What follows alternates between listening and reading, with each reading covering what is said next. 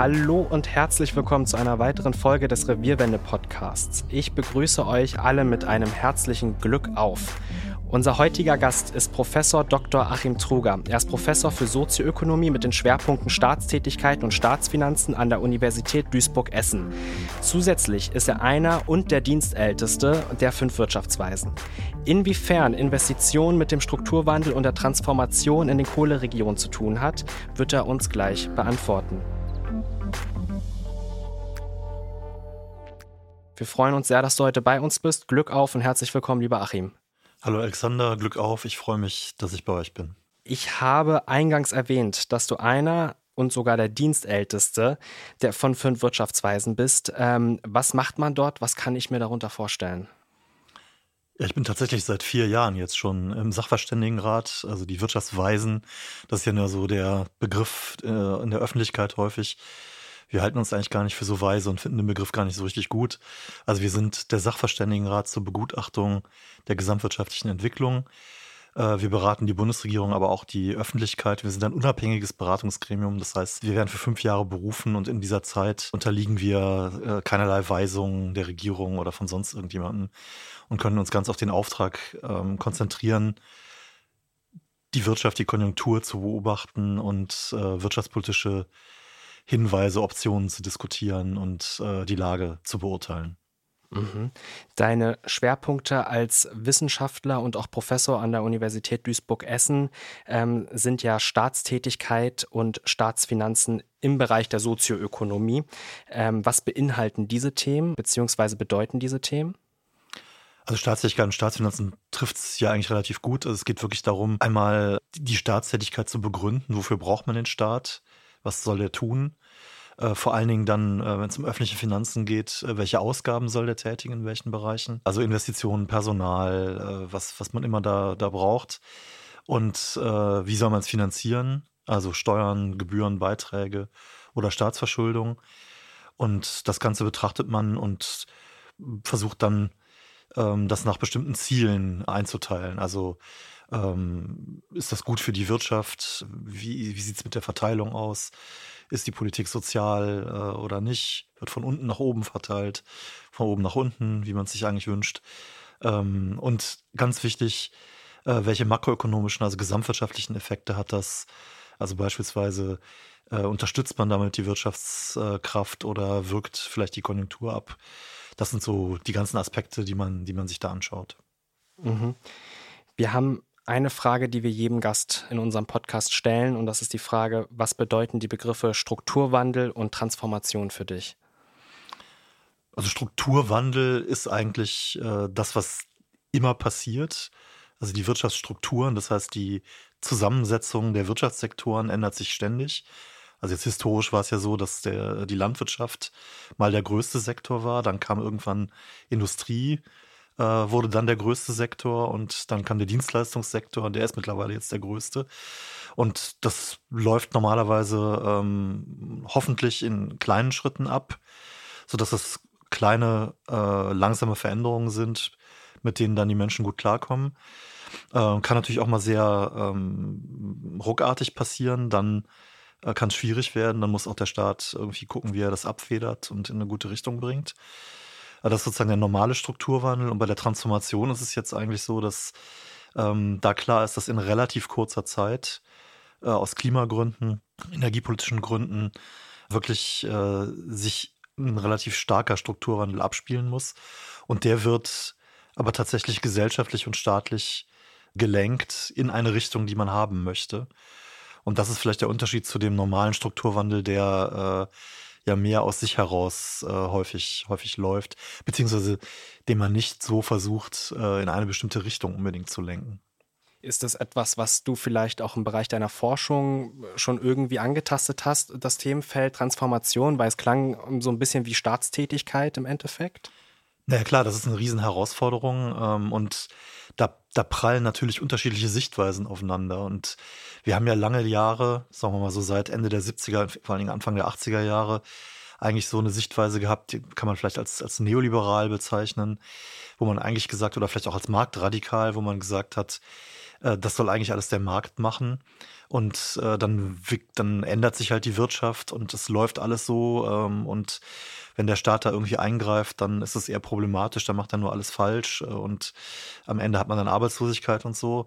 Und dann war die Vorstellung, man muss alles deregulieren, äh, Sozialabbau, Staatsrückbau, privatisieren und so weiter dass das keine so gute Idee war, aus meiner Sicht und aus Sicht auch vieler, ähm, hat sich, glaube ich, spätestens äh, in der Finanzkrise gezeigt, äh, 2008, 9, 10 so. Und ähm, seither gibt es, glaube ich, doch ein ziemliches Umdenken und auch nicht mehr diese Radikalisierung in der tatsächlichen Wirtschaftspolitik. Und jetzt geht es eben tatsächlich verstärkt darum, ähm, wie kann der Staat auch Akzente setzen und das Ganze so planen und steuern, gesamtgesellschaftlich, dass äh, es in die richtige Richtung läuft und dass es dem Wohlstand der Menschen dient und auch ähm, mit Verteilungsgerechtigkeit äh, vereinbar ist. Lass uns vielleicht mal kurz auch noch mal ein wenig in die Vergangenheit reisen. In Ostdeutschland fand ja bereits ein Strukturwandel statt mit der damaligen Wende. Dieser wird ja auch oft als gescheitert dargestellt. Ähm, woran lag das und was lernen wir daraus für die Zukunft? Also inwiefern der jetzt wirklich äh, total gescheitert ist, müsste man sich nochmal genauer anschauen. Aber tatsächlich war es ja so, dass äh, da in extrem kurzer Zeit ein wahnsinniger Wandel kam. Und der lief eben überhaupt nicht glatt und äh, gemäßigt ab, sondern eben schlug ein wie eine Bombe und hat ja zu einer unglaublichen Arbeitslosigkeit geführt, zu einem riesigen, äh, also zum Wegbrechen ganzer Unternehmen und Wirtschaftsstrukturen und ähm, einer sehr großen Arbeitslosigkeit. Und das ist genau ein Beispiel dafür, was passiert, wenn äh, in sehr kurzer Zeit die Veränderungen riesig werden und man das dann auch nicht in den Griff bekommt und dann ja, ja wirklich über, über viele Jahre und Jahrzehnte an den äh, Folgen dieses, dieses Einbruchs dann rumlaboriert. Und da kann man, glaube ich, sagen, also da haben natürlich viele Faktoren dazu geführt, aber da wurde ja praktisch ein ganzes Wirtschaftssystem den, den neuen Ländern äh, übergestülpt. Und gleichzeitig war es so, dass äh, man die D-Mark ähm, dann mit zum Zahlungsmittel gemacht hat. Und das war einfach so, dass dann in dieser neuen Währung die ostdeutschen Betriebe überhaupt nicht mehr konkurrenzfähig waren, ganz viele. Dann sind natürlich auch innerhalb des, des damaligen Ostblocks die Wirtschaftsbeziehungen zusammengebrochen. Und das alles äh, stürzte sozusagen auf diese, diese Wirtschaft ein und hat dazu geführt, dass man das nicht verkraften konnte. Ich weiß, das ist immer schwierig zu sagen, ob man jetzt, also die D-Mark-Einführung war vermutlich, äh, ähm, kam man nicht drum herum. Ähm, aber wenn man irgendwie das Ganze etwas äh, glatter hätte, ähm, gemanagt hätte, ähm, mit, mit, mit größerer Anpassungszeit, dann wäre das sicherlich besser gewesen. Und das ist jetzt eben genau das, worum es auch aktuell geht, dass man das nicht äh, über Nacht quasi einschlagen lässt, sondern dass man äh, ein klares Ziel hat, wo man hin will und dann äh, einigermaßen planvoll einen guten Paket an Maßnahmen schrittweise sich dahin bewegt, sodass äh, die Menschen, die Wirtschaft alle Zeit für Anpassung haben und dann eben es nicht zu gravierender Arbeitslosigkeit und, und sozialen Verwerfungen kommt. Der Strukturwandel im Ruhrgebiet verlief ja teilweise gut und auch teilweise nicht gut oder ist teilweise nicht gelungen. Ähm, was lief aus deiner Sicht dort besser oder schlechter und welche Grundvoraussetzungen müssen für gelungene Transformation geschaffen sein? Also wir hatten ja gerade jetzt einmal den Faktor Zeit, man sollte sich die Zeit nehmen, Entscheidungen zu überdenken, auch gegebenenfalls. Aber was wären denn noch bessere Grundvoraussetzungen? Also der, der Wandel lief natürlich nicht so, äh, so abrupt ab wie, wie jetzt im Osten. Also der Vergleich äh, zwischen Strukturwandel im Ruhrgebiet und äh, dem, was praktisch nach der Wende im, im, Osten passiert ist, das ist, der ist natürlich schwer zu ziehen. Das war völlig anders. Also das eine war jetzt ja ein total abrupter äh, Schock im Osten, wo binnen weniger Jahre eine komplette äh, Wirtschafts- und Gesellschaftsstruktur umgedreht wurde, was ganz anderes gemacht wurde und wo es ja dann wirklich zu einer riesigen Massenarbeitslosigkeit gekommen ist. Also das ist natürlich ein, ein Schock gewesen. Und da ist es in der Form natürlich nicht passiert äh, im Ruhrgebiet, das ist schrittweise passiert, aber die, die Abwendung von Kohle, äh, zum Teil von Stahl, die alten Industrien, da gibt es dann Beispiele, wo das besser gelungen ist wo Richtung neuere Technologien sich was gewandelt hat, wo auch neue Dienstleistungen sich entwickelt haben. Ähm, und trotzdem ist es so, dass viele Städte, äh, gerade im Ruhrgebiet, nach wie vor unter dem Strukturwandel leiden, nämlich dem Wegbrechen der alten großen äh, Unternehmen und, und, und, und Sektoren was dann dazu geführt, dass es riesige Sozialausgaben gibt, äh, dass Menschen eben arbeitslos werden. Äh, und das ist eben etwas, wo der Strukturwandel noch nicht abgeschlossen ist im, im Ruhrgebiet. Und äh, was da helfen, also vieles ist sicherlich ganz gut gemacht worden. Also etwas, wovon ich jetzt im Nachhinein sehr profitiert habe, ist die Universität Duisburg-Essen und also Forschung, Wissenschaft, die man angesiedelt hat wo man auch die Bevölkerung natürlich viel besser ausgebildet hat. Das alles ist, ist schon mal gut. Was zum Beispiel was nicht gut gelungen war, das ist, dass die Wirtschaft doch schleichend schwächer wurde in den Regionen. Und es ist dann nicht gelungen, den Arbeitsplatzverlusten und Wirtschaftsverlusten was, was gleich Großes entgegenzusetzen, sodass insgesamt die Regionen doch äh, sehr stark abgehängt wurden. Und da ist man dann natürlich, wie gesagt, nicht so stark wie im Osten, aber da ist man schon dann in so eine Negativspirale gerutscht, wo auch der Staat dann eine wichtige Rolle spielt. Also dann läuft es schlechter in den Regionen, gerade in den Kommunen, in den Städten läuft es schlechter, deren Finanzgrundlage wird schlechter. Die können dann nicht mehr investieren in äh, Infrastruktur, öffentlichen Verkehr, äh, aber auch öffentliche Daseinsversorger allgemein, Kinderbetreuung und so weiter. Dann äh, die Sozialausgaben steigen natürlich, wenn äh, Arbeitslosigkeit äh, stark entsteht. Dann müsste man ja eigentlich gegensteuern, aber da fehlt dann gerade das, äh, das Geld. Und dann kann das schon in so eine, so eine Negativentwicklung gehen. Und ähm, der Prozess ist noch nicht abgeschlossen, aber immerhin ist es gelungen, sagen wir mal, die, äh, die Riesendefizite in den Kommunen, in kommunalen Haushalten, das jetzt zu bremsen. Die haben jetzt fast alle wieder Überschüsse und auch den Anstieg der Schulden zu bremsen, sogar ein bisschen Schulden abzubauen, weil das ist ja sozusagen ein Klotz am Bein, dann können die nicht mehr investieren und so. Also das hat alles äh, geklappt, reicht aber noch nicht. Und ähm, ich würde denken, wenn, wenn da jetzt umgesteuert wird noch, also gerade wenn es eine kommunale Entschuldung gäbe, dann hätten die Kommunen auch wieder den Rücken frei und könnten mehr investieren. Dann wäre das auch ein attraktiverer Standort für Unternehmen und auch für die Beschäftigten, für die, für die Bevölkerung allgemein, für Familien. Und ähm, dann könnte es noch, noch viel besser laufen im Ruhrgebiet beispielsweise. Also das, das sind so ähm, Faktoren.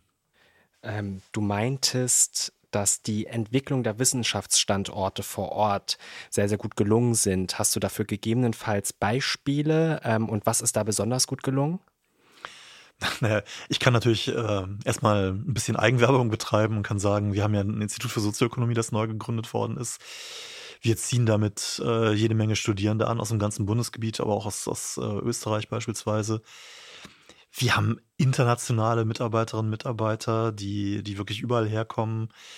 Das äh, trägt dazu bei, dass, dass äh, die, die Menschen die Region kennenlernen, vielleicht auch mit Familie herziehen. Das sind äh, einfach so Entwicklungen, wie das im Kleinen dann funktioniert. Ansonsten gerade Duisburg ist natürlich ein Wasserstoffstandort äh, mit, mit viel Wasserstoffforschung. Äh, Fraunhofer-Institute. Ähm, also das, das sind Beispiele, wo wirklich auch an, an Technologien für morgen schon gearbeitet wird. Und das kann sich definitiv sehen lassen. Ich würde ganz gerne nochmal zurückkommen auf das Thema der Schulden und den Kommunen. Was wäre denn ähm, ein möglicher Verhinderungsmechanismus, dass Kommunen in diese Lage nochmal geraten, sehr hoch verschuldet zu sein? Also ganz, ganz wichtig dabei ist nochmal auch die, die Ursachenanalyse, weil daran krankt ganz viel. Und das ist gerade, wenn man über Strukturwandel spricht, ganz wichtig, dass, äh, dass man halt begreift, dass äh, Strukturwandel nicht etwas ist, das äh, in regionaler oder lokaler Verantwortung liegt. Und wenn es dann beispielsweise Regionen gibt, in denen es sehr gut läuft, also nehmen wir jetzt Teile Bayerns. Ne? Äh, und auf der anderen Seite hat Regionen wie im Saarland, wie zum Teil auch im Ruhrgebiet, wo es schlechter gelaufen ist, dass man dann nicht sagt, naja, die, die einen, das sind sozusagen die Sieger und die haben deshalb gesiegt, weil die so viel besser sind und weil die alles richtig machen. Und dann können auch die Stadtkämmerer und Kämmerinnen in den Kommunen, die können besser wirtschaften. Und die anderen sind die Verlierer, weil sie schlecht sind und nichts auf die Reihe kriegen und schlecht gewirtschaftet haben. Sondern da sind Kräfte am Werk. Äh, so ein ökonomischer Strukturwandel ist ja zum Teil wirklich die Globalisierung. Also sind riesige Kräfte am Werk. Und da ist klar, das können die nicht alleine bewältigen. Also sie sind weder, sind sie alleine verantwortlich für das, was da passiert, noch können sie da alleine raus. Das heißt, es braucht da einen gesamtgesellschaftlichen, gesamtwirtschaftlichen Plan. Und dafür braucht man, wenn man Gleichwertigkeit der Lebensverhältnisse im Bundesgebiet haben möchte, was ja bei uns Verfassungsrang hat, braucht man eben Ausgleichsmechanismen und Unterstützung. Und dann ist es eben so, dass die, denen es gut geht, weil halt der Strukturwandel sie mal begünstigt hat, diejenigen, denen es schlechter geht, unterstützen. Und das ist eben etwas, was äh, man bei den Kommunalfinanzen bräuchte. Ähm, also erstmal müsste man schon dafür sorgen, dass, dass insgesamt das Aufkommen der Steuern da gleichmäßiger verteilt ist, sodass das Gefälle zwischen den Kommunen nicht mehr so hoch ist. Und ansonsten braucht es Unterstützung, gerade weil ich jetzt ja die Verschuldung angesprochen habe. Da sind die äh, Kommunen insbesondere seit Anfang der 2000er Jahre sehr, sehr stark ähm, in, in die Verschuldung gegangen, weil sie sonst die öffentliche Daseinsvorsorge gar nicht mehr hätten bewältigen können. Und das müssen sie ja, das ist ja ihre, ihre Pflicht. Dann äh, hat man das irgendwann gestoppt, aber das war natürlich zum Teil auch mit unglaublichen Kürzungsprogrammen verbunden, auch mit Steuererhöhungen bei Grundsteuer, Gewerbesteuer und so, was natürlich auch nicht gut ist dann für den jeweiligen ähm, regionalen Standort. Und ähm, es hat auch Unterstützung gegeben. Die Unterstützung hat aber nicht gereicht. Deshalb wäre es wichtig, in dem Bewusstsein, dass die Kommunen ja gar nicht selbst verantwortlich sind für das, was da passiert ist, dass jetzt endlich die, äh, die Unterstützung kommt, dass diese Altschuldenlasten, auf denen sie noch sitzen, obwohl sie ja schon, wenn man so will, jetzt ihre Hausaufgaben gemacht haben, überall schon sowieso gekürzt haben und da auch bis ans Äußere gegangen sind, dass man diese Altschulden wegnimmt, dass nicht immer, wenn die mal äh, Zusatzaufkommen haben und dann eigentlich investieren könnten, die Kommunalaufsicht sagt, äh, du darfst jetzt aber nicht investieren, du musst erst die Schulden abbauen. Aber wenn man also diesen Klotz vom Bein wegkriegen könnte, wäre das gut und deshalb braucht man eigentlich einen, eine, einen Altschuldenfonds, der die möglichst in einem Schlag befreit. Und da ist es natürlich dann eine politische Diskussion. Ähm, das war mal auf Bundesebene, also Olaf Scholz hatte das schon als Finanzminister mal äh, angedacht, dass man das bräuchte. Ist dann aber politisch daran gescheitert, dass man ja letztlich das dann bundesweit machen müsste. Ähm, ich würde da durchaus auch den Bund in Verantwortung sehen, denn Steuersenkungspolitik der Vergangenheit, aber eben auch das Management des Strukturwandels ist natürlich eine Bundesaufgabe. Und wenn das halt nicht funktioniert, dann ist der Bund meines Erachtens auch in der Verantwortung für das, was dann mit den Kommunen passiert. Also man kann es begründen, aber wenn das dazu führt, dass dann Kommunen in Bayern und Baden-Württemberg sagen, wir wollen aber auch was haben, obwohl die es gar nicht brauchen, dann wird es natürlich wahnsinnig teuer und man kann sich nicht einigen. Und dann wäre meine ähm, Lösung, beispielsweise jetzt für Nordrhein-Westfalen, da muss jetzt eine Landeslösung her. Da muss das Land halt sehen, dass es die Kommunen entschuldet bekommt. Und ähm, da gibt es ja Beispiele. Äh, Hessen, äh, da ist es ja auch einigermaßen gelungen. Da kann man richtig sehen, da hatten die Schuldenstände von sieben, acht Milliarden bei den Kassenkrediten. Und dann sind davon mal mit einem Schlag am Ende äh, über fünf Milliarden weg gewesen. Und das war wirklich eine Landesentschuldung, die gemacht worden ist. Und die übrigens trotz Schuldenbremse äh, möglich war, weil man da äh, eine, eine, eine öffentliche Bank, die WI-Bank, als, als Investitionsförderbank des Landes genommen hat, die hat dann sozusagen diese Schulden abgelöst. Und sowas können andere Bundesländer auch machen. Dann ist der Klotz weg vom Bein. Wäre auch das Aussetzen der Schuldenbremse ein mögliches Mittel, um Investitionsstau zu verhindern? Ja, die Schuldenbremse ist natürlich so ein, äh, ist auch ehrlich gesagt ein Lieblingsthema von mir. Äh, das ist natürlich äh, ein, ein Punkt, wo ich glaube, äh, auch nochmal deutlich wird, wie das mit dem Gestaltungswillen äh, aussieht. Also natürlich ist es so, dass man jetzt nicht äh, unbegrenzt sich verschulden kann. Das heißt, also irgendwelche Regeln für Staatsverschuldung wird es geben müssen. Ähm, aber dass man da äh, jetzt relativ feste und starre Regeln hat, denen muss sich dann alles unterordnen. Und das führt natürlich in der Praxis dazu und hat auch lange, dazu, äh, lange Zeit dazu geführt, dass man halt, wo es nur ging, irgendwie gekürzt hat oder eben jedenfalls nicht mehr ausgegeben hat. Und äh, das beispielsweise auch, es ist ja absehbar gewesen, dass der Personalbestand irgendwann, wenn Menschen in Rente gehen, gehen sie in Rente. Ne? Dass ich das halt irgendwie. Und das hat man aber so hingenommen, weil man dachte, naja, dann sparen wir ja Geld, ist ja gut, halten wir die Schuldenbremse ein. Äh, und das ist aber so passiv und das Gegenteil halt von einem Ansatz, wo man wirklich sich überlegt, welche Ziele haben wir denn eigentlich? Was wollen wir erreichen? Und welches sind die, sind die Instrumente? Und da glaube ich, ist die Schuldenbremse wirklich ein Hemmnis.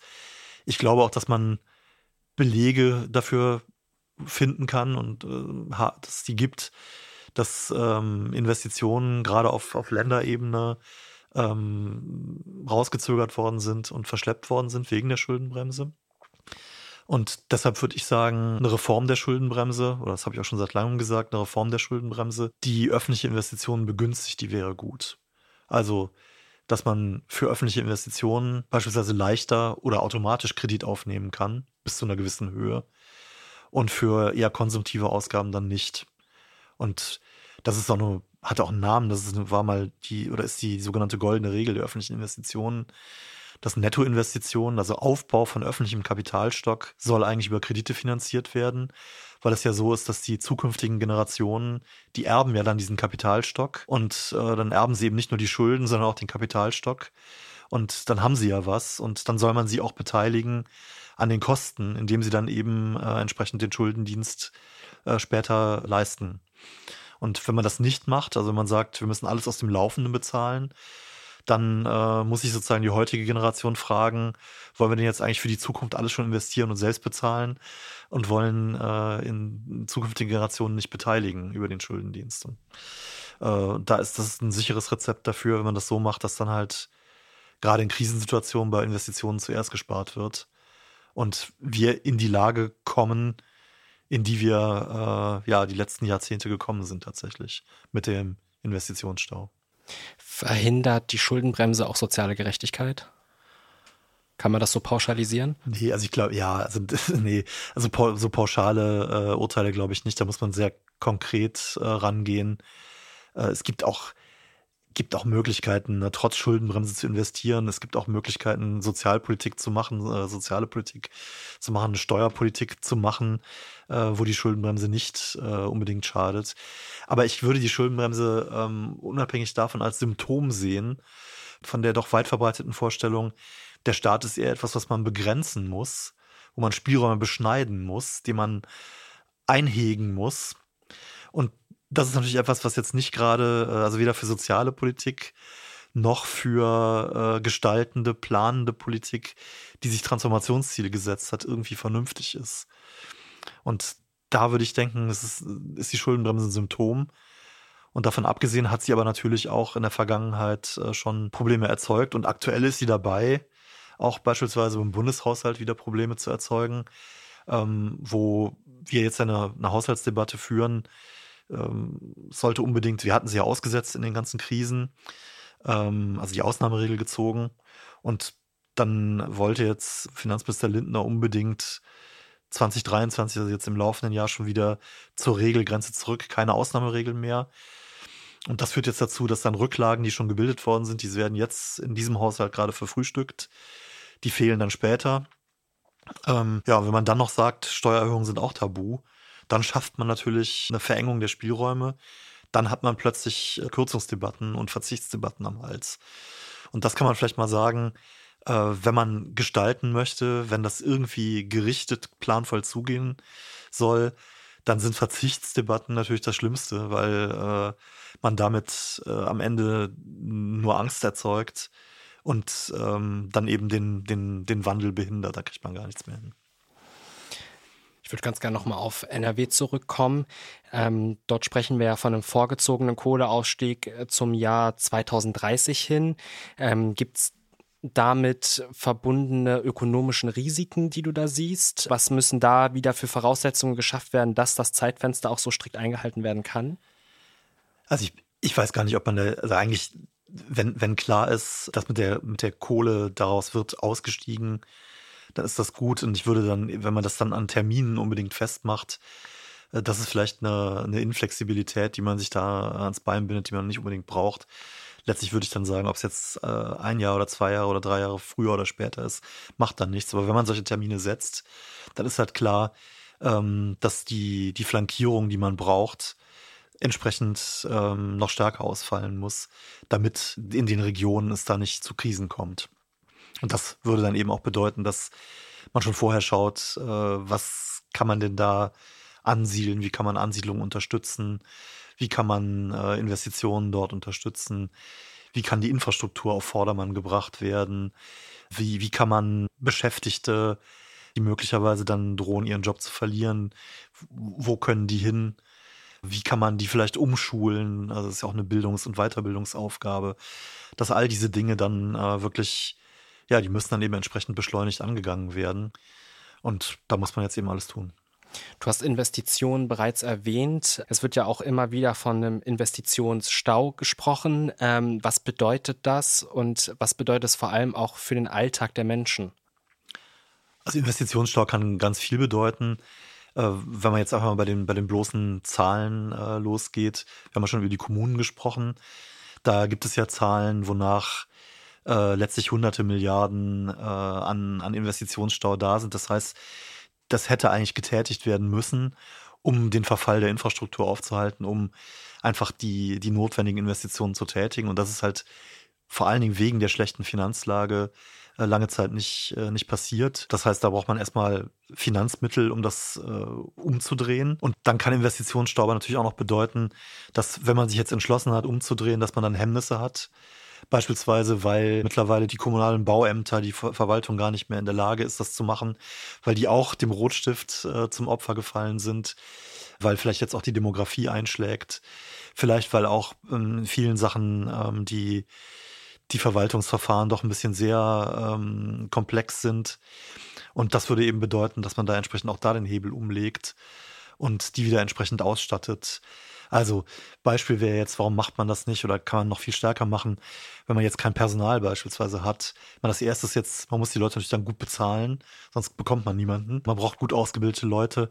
Eine Möglichkeit ist, warum, wir haben ja eine Hochschullandschaft, eine existierende, warum ruft man nicht beispielsweise duale Studiengänge ins Leben, wo die Menschen, die äh, jungen Leute dann gleich schon in der Verwaltung sind und da äh, lernen, das ist das Praktische, und gleichzeitig ähm, machen sie einen Hochschulabschluss in irgendeinem Ingenieurs- oder eben Verwaltungsstudiengang und bekommen dann hinterher garantiert ähm, einen, einen, guten Job in der Verwaltung, gut bezahlten. Das sind so Möglichkeiten, äh, mit denen man da, da dran kann. Und natürlich, dann wird ja häufig gesagt, das liegt nicht am Geld. In der Vergangenheit hat es definitiv am Geld gelegen, das nicht investiert wurde. Liegt natürlich auch an Baukapazitäten zum Teil. Ähm, und da muss man nur sagen, wenn, äh, da gibt es natürlich eine enge Verbindung zum Geld. Wenn gar nicht klar ist, dass genug Geld da ist und auch über zehn Jahre genug Geld da ist, wie überzeuge ich denn dann die Bauunternehmen, dass es sich lohnt, Kapazitäten aufzubauen, um all das zu bewältigen, was jetzt zu machen ist. Und das ist dann sozusagen eine Sache, wo sich das eigentlich gegenseitig befruchtet und wo ähm, man dann mit, mit Investitionen eben entsprechend viel machen kann. Aber das ist eben nicht, man drückt nicht auf den Knopf. Es ist nicht so, man hat jetzt Geld und dann ähm, gibt man das halt aus und dann hat man es, sondern da ist in der Vergangenheit so viel schiefgegangen, dass man da ganze Strukturen erst wieder noch weiter aufbauen muss und eben auch für die notwendigen Kapazitäten sorgen muss. Und wenn man das dann aber im Griff hat, ne, was man auch schrittweise aber hinkriegen kann, ja, wenn der Wille da ist, dann hat man auch den Investitionsstau aufgelöst und äh, dann hat man, glaube ich, sehr viel geschaffen. Und das ist ja dann im Grunde genommen schon gleich ein Teil des Weges schon der Transformation, den man dann gegangen ist. Also das ist letztlich eine Frage von, äh, von politischem Willen. Und das ist ja vielleicht nochmal auch der Unterschied. Ähm, in der Definition Strukturwandel und Transformation. Der Strukturwandel, das erweckt so ein bisschen den Eindruck, das kommt über einen und äh, dann muss, muss man sich halt irgendwie anpassen. Äh, aber hier ist ja eine gewollte Veränderung. Und äh, das heißt, das ist gesellschaftlich gewollt und da muss man auch die entsprechende gesellschaftliche Planungs- und Steuerungsbereitschaft bereitstellen. Also ist, wenn man dann immer sagt Plan, dann gibt es manche schlauen äh, Menschen, die dann sagen, ah, soll das also Planwirtschaft sein? Gut, ich meine, so kann man das natürlich diffamieren. Andererseits wäre natürlich die Rückfrage dann, ähm, soll das jetzt heißen, man soll planlos agieren? Also man braucht natürlich einen Plan, man braucht eine Steuerungsidee und ähm, ohne das wird es nicht funktionieren. Und da habe ich manchmal den Eindruck, dass es aber hapert äh, an dem an dem Bewusstsein, dass es das braucht und an dem auch an dem politischen Willen wirklich zu gestalten und zu steuern.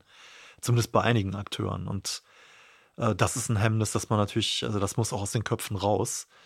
Äh, wenn man da was umgestalten möchte, dann muss man das auch wollen. Und äh, dann heißt das, dass man auf ganz vielen Gebieten gleichzeitig planvoll was umsetzt. Okay. Welche Bereiche sind denn vom Investitionsstau besonders betroffen und wie spielt das in den Alltag der Menschen konkret rein? Also besonders betroffen nehmen wir jetzt Verkehrsinfrastruktur, äh, öffentlicher Personennahverkehr, Straßen, ja, Brücken, die verfallen, wo der Verkehr nicht mehr fließen kann.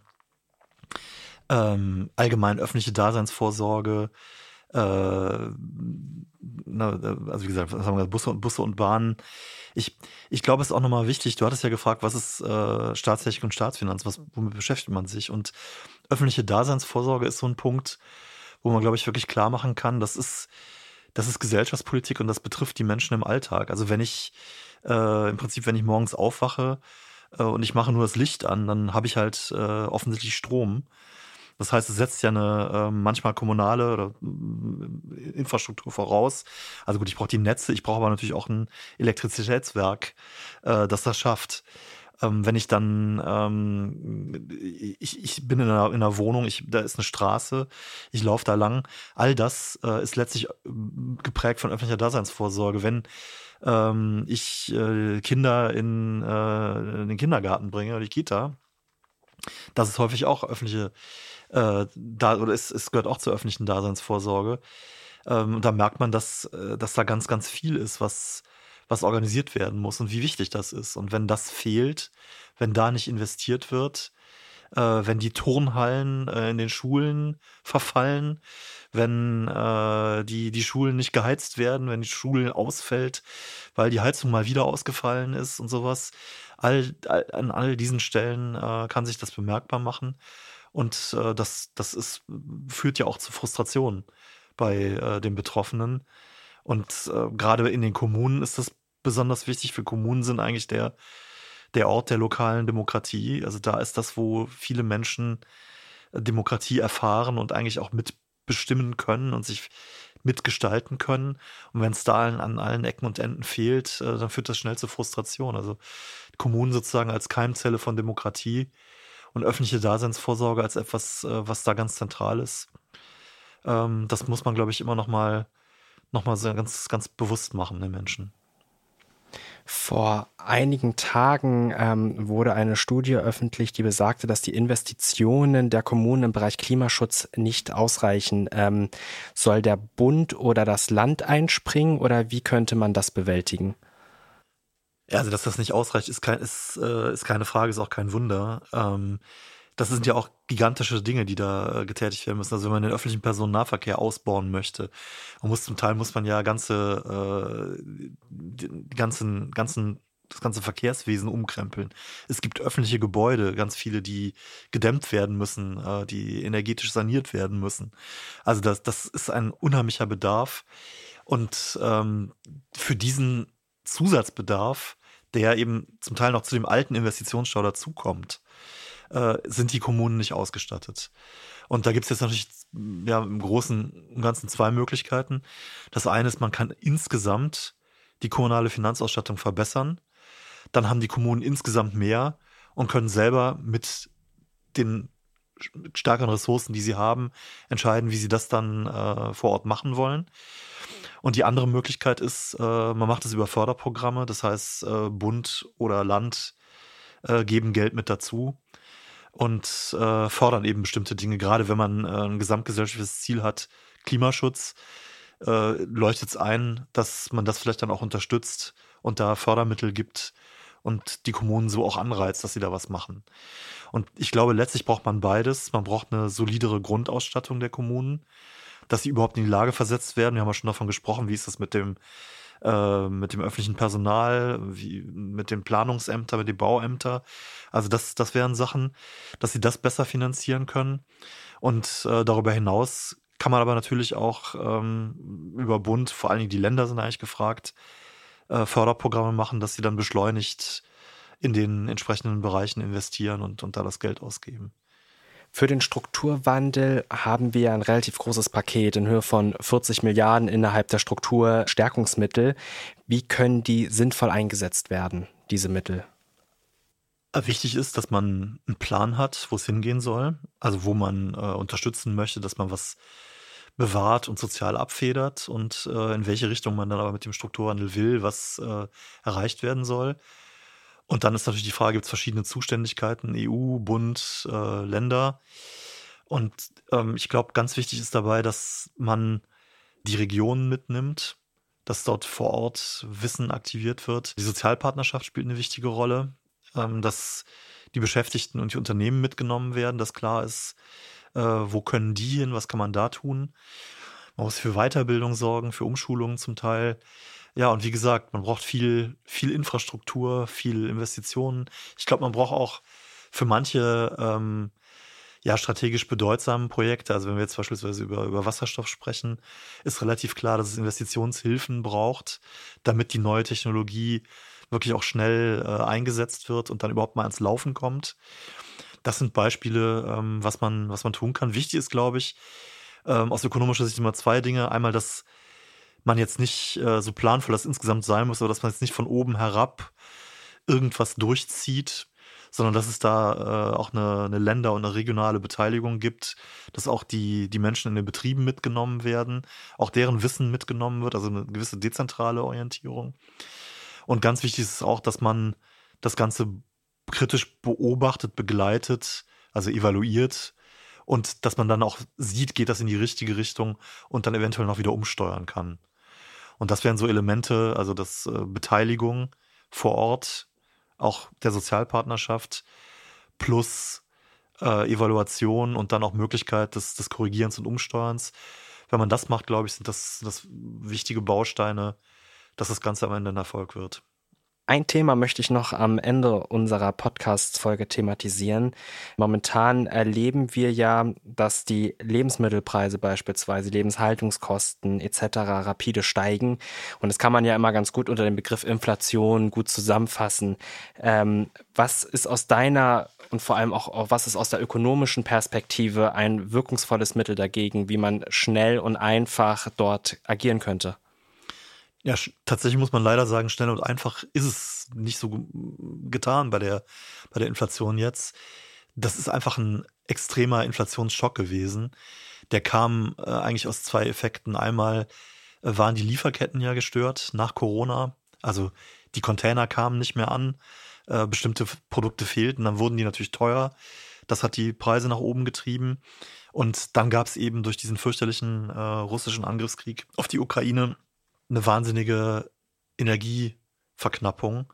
Also gerade eben beim Erdgas, wo Putin am Ende im letzten August den Gas dann zugedreht hat. Und das hat halt zu riesigen Ausschlägen beim, äh, beim Gaspreis geführt, bei den Energiepreisen insgesamt. Und äh, das hat halt zu diesen wirklich historisch hohen Inflationsraten geführt. Jetzt wird es aber tatsächlich noch eine Zeit dauern, bis das wieder runtergeht. Die Inflation geht schon wieder etwas runter. Äh, die Energiepreise sind auch schon gesunken. Aber die Inflation frisst sich jetzt natürlich durchs System. Das dauert ja ein bisschen, bis dann die äh, Preise für die, Vorpro die Rohstoffe und die Vorprodukte in die Verbraucherpreise eingehen. Äh, das passiert jetzt gerade noch. Und wenn jetzt aber die Energiepreise weiter sinken, die Erzeugerpreise sinken auch schon, dann kann man eigentlich absehen, dass äh, im Laufe dieses Jahres die Inflation weiter runtergehen wird und dann auch hoffentlich im Laufe des nächsten Jahres wieder in Richtung dieser 2% was man ja, was die Europäische Zentralbank für das Inflationsziel oder als Inflationsziel ausgerufen hat, ähm, dass das wieder erreicht wird. Was man ansonsten tun kann, die Geldpolitik ist natürlich gefragt dabei. Also sie kann jetzt nicht tatenlos zusehen, wenn die Inflation durch die Decke geht. Hat ja schon die Zinsen äh, angehoben. Dass sie das getan hat, äh, wie gesagt, das musste sie. Die Frage ist jetzt ein bisschen, wie weit, wie schnell sollte das gehen und wie weit sollte sie damit noch gehen, äh, weil das natürlich die Wirtschaftsentwicklung dämpfen wird. Und das läuft mit Verzögerung ab. Und die ganze Stärke der Effekte wird wahrscheinlich erst auch im Laufe dieses Jahres dann kommen. Das wird die Inflation bremsen, aber natürlich auch die Wirtschaftstätigkeit. Und für Transformation schlecht. Es hemmt natürlich als erstes die Bauinvestitionen, äh, weil da natürlich die ganzen Kredite dranhängen für die Baufinanzierung. Ähm, wenn die teurer werden, wenn die Zinsen steigen, dann, dann bricht das ein. Ähm, das sind natürlich dann Nebeneffekte, die man da berücksichtigen muss. Und deshalb schnelle Lösungen gibt's nicht. Im Moment ist es eigentlich so, dass man sagen kann, im nächsten Jahr, im Laufe des nächsten Jahres sollte es mit der Inflation wieder im Griff sein. Vielen Dank, lieber Achim, dass du dir heute die Zeit genommen hast, in unserem Podcast vorbeizuschauen. Mir persönlich und ich denke auch unseren Hörerinnen und Hörern war es eine Freude, dir zuzuhören. Ja, sehr gerne, lieber Alexander. Herzlichen Dank auch von meiner Seite. Glück auf. Falls ihr jedoch Lust auf mehr bekommt, dann könnt ihr unseren Kanal auch hier auf dem Podcast-Portal eures Vertrauens kostenfrei abonnieren. Lasst auch gerne eine Bewertung für uns da. Ihr könnt uns auch gerne auf Social Media folgen unter @revierwende auf Facebook, Twitter und auch Instagram. Macht's gut, bis zum nächsten Mal. Glück auf allerseits.